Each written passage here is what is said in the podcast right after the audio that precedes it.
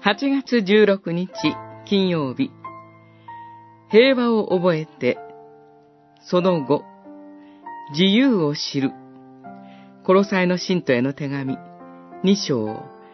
20節から3章、4節。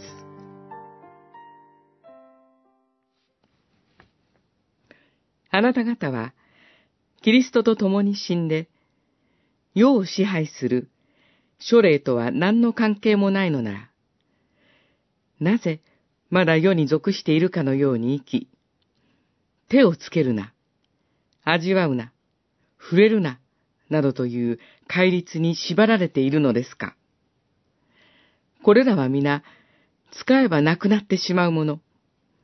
人の規則や教えによるものです。二章、二十節から二十二節。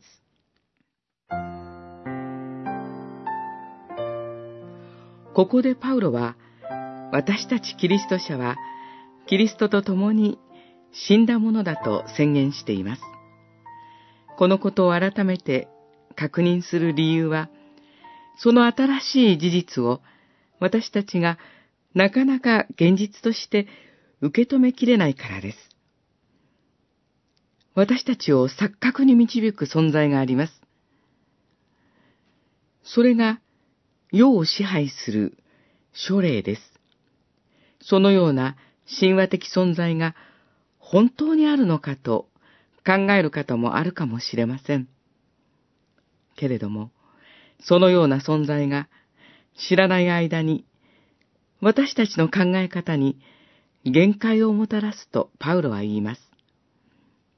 その支配は、物についての私たちの関わり方に現れます。例えば、味わうなという禁欲主義や、その逆に、使えばなくなるものに心を奪われた状態です。具体的には、より効率よく、かつ正当にという、一見正しそうな目標を第一として、それに合わないものをどんどん切り捨てるという考え方に、そのような存在の力の現れが見て取れるのではないでしょうか。私たちが真の平和に生きるために、キリストと共に死んだことを知り、自分にも人に対しても、キリストから来る新しい自由に生きることを始めたいのです。Thank you.